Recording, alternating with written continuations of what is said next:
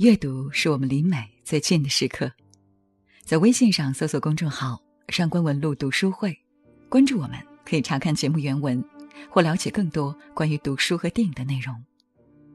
各位好，我是上官文露读书会的主播简宁。有一部分人知道《寂寞东京塔》这书，源自书腰上一句简短的介绍：韩剧密会原著。电视剧也能拍出电影质感，也能拍出艺术之美。这部豆瓣评分八点八的高分剧是二零一四年最受瞩目的韩剧之一。不单女主吴慧媛和男主李胜宰之间差了二十岁，连饰演角色的两位演员金喜爱和刘亚仁也正好相差二十岁。够敢拍是很多人点开这部剧的第一反应。大龄姐弟恋，婚内出轨。韩国财阀操纵艺术圈的辛辣内幕，上流人士没有对错，只有输赢。国内的影视行业超英赶美是困难了点，如今连邻居韩国都开始往人性深处挖掘，试图用电视剧的形式来揭开社会丑陋疮疤，来诠释爱情这个永恒话题的真谛，不免令人汗颜。这部剧没有王子解救公主的童话，也没有帅哥美女的幻想。有的只是少年和一位有夫之妇坠入爱河，而所有人都觉得这是最好的爱情。李善宰既没有那么出色的外貌，也没有显赫的家世，他有的是钢琴天赋、一颗真心以及倔强的脾气。而吴慧媛呢，她是长大后成为自己最讨厌的人的那一类。她和年轻时的李善宰相似。没有优渥的家境，却偏偏只擅长钢琴这种烧钱的音乐。他进入艺术学院的钢琴系，接触的无一不是上流社会的孩子。时间流逝，如水一般腐蚀掉他的顽固和自尊。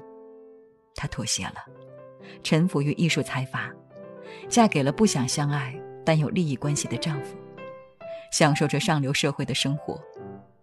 但人人都知道。他只是一条听话、护主且聪明的狗，也是一位优雅的奴婢。他有想过改变吧，但陷入泥潭又如何自拔？一双弹钢琴的手，干尽了为财阀擦屁股的丑事。倘若不是怜惜李善宰的天赋，看到曾经自己的影子，或许他的人生也就这样贫瘠的走下去。而遇到了李善宰。爱情究竟是福是祸呢？演员刘亚仁在拍完整部电视剧后，曾写下了这样的文字：“与其说善宰是天才，不如说他是天使更贴切一些。因为他就像一面镜子，映射救赎着这世上所有无会员的灵魂。”撕开了成年人的龌龊，这部剧再一次刷新了人们对于韩剧的认知。明知道是出轨不伦，但这对 CP 我也占了。絮叨了这么多密会的好，那作为原著的《寂寞东京塔》呢？我觉得他抓到了不伦之恋最微妙的心情。世上最寂寞的景色，应该就是被雨如湿的东京塔。常看我们公众号文章的读者，其实不难发现，我们对于日本作品还是很偏爱的。一方面有文化相似的原因，能更理解写的内容；另一方面，日本作家似乎特别喜欢挑战道德边界，因而很多日本文学作品都很敢写。《寂寞东京塔》的作者江国香织是一个典型。这个小学即给未来丈夫列出十条准则，说出结婚真是残酷的东西的女人，骨子里是酷的。而你要知道她的理由。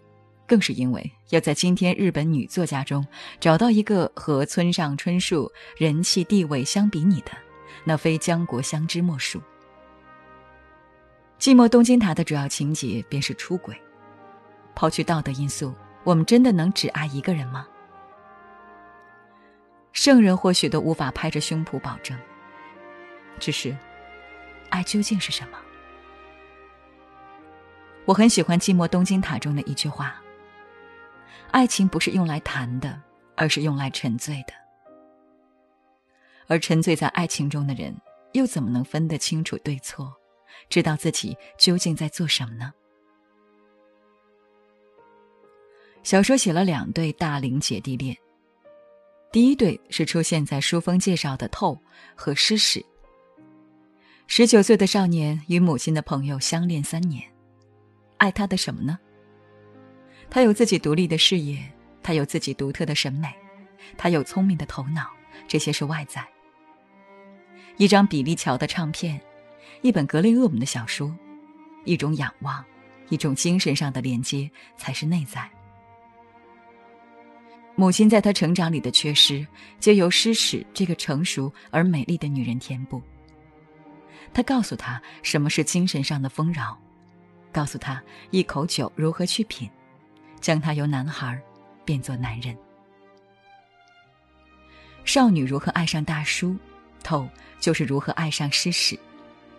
他说：“诗史读过的书，我都想读一遍。”坠入爱河的人不皆是如此？冷静克制如诗史，也干过在和丈夫预备旅行时。把透提前带到别墅度二人时光的荒唐事，刺激、美妙、心灵相惜。两个人对视的片刻，世界都为之屏息。这样的爱情，如何不让两个人沉醉？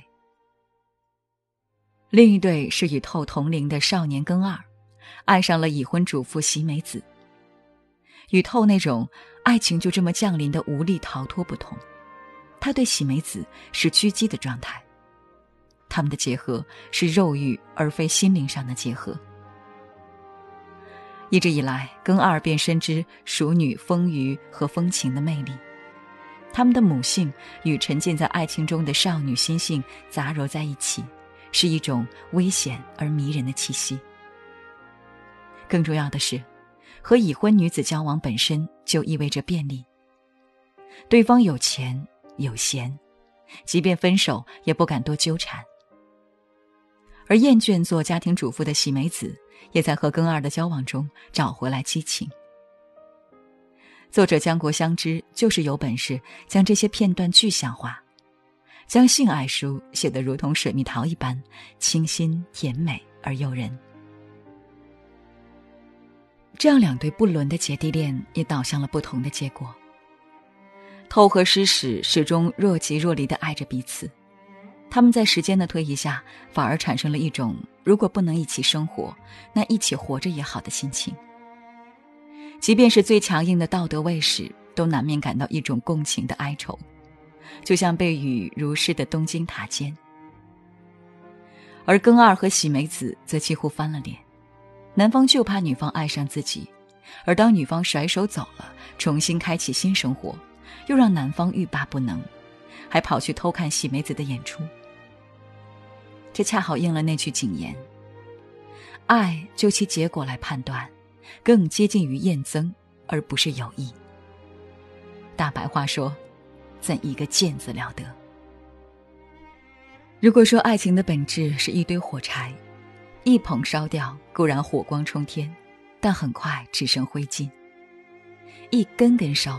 才有持久的暖意，即便它最终还是会成为一捧灰烬。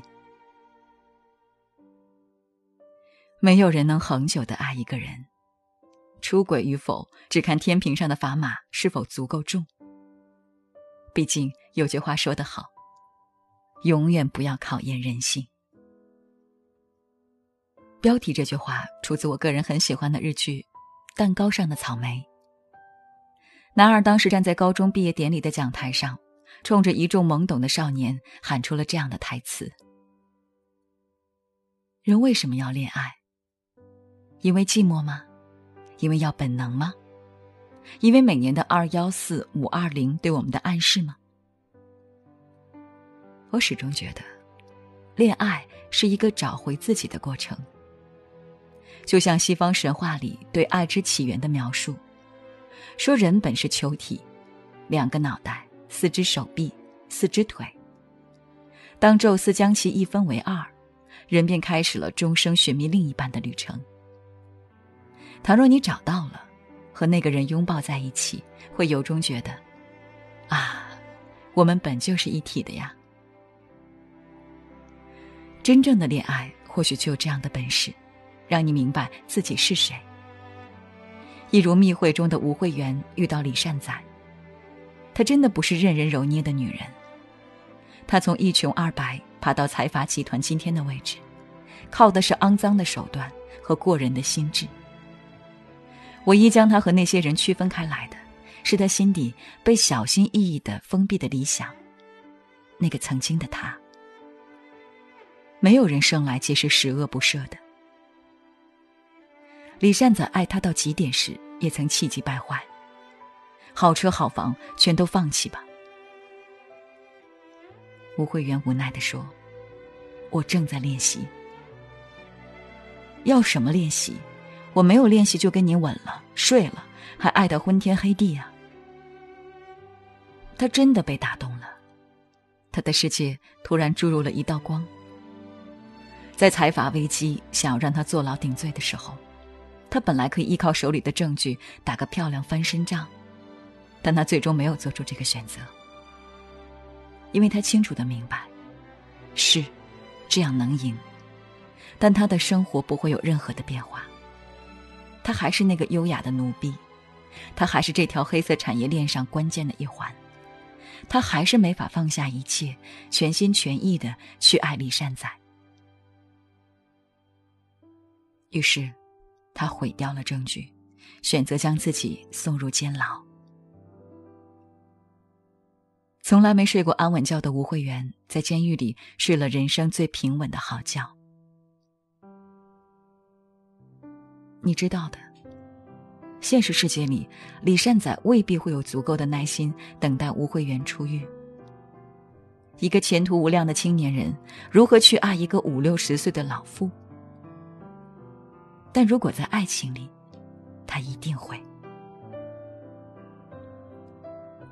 很多人看完《寂寞东京塔》或者《密会》，都有一种如鲠在喉的感觉，因为艳羡，因为苦楚，因为这种不能一起生活，但可以一起活着的纯粹情感，是现实生活的我们所遥不可及的东西。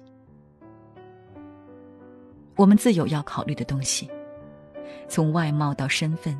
从家庭到工作，还要看两个人站在一起，别人觉得配不配。爱情就在这些琐碎中跌入尘埃。到头来，我们还不明白，为什么感情到最后成了一种怨怼。因为我们的爱情掺杂了太多的杂物。比起在江国相知的文字里感慨爱情，倒不如合上书。握住一起生活的那个人的手。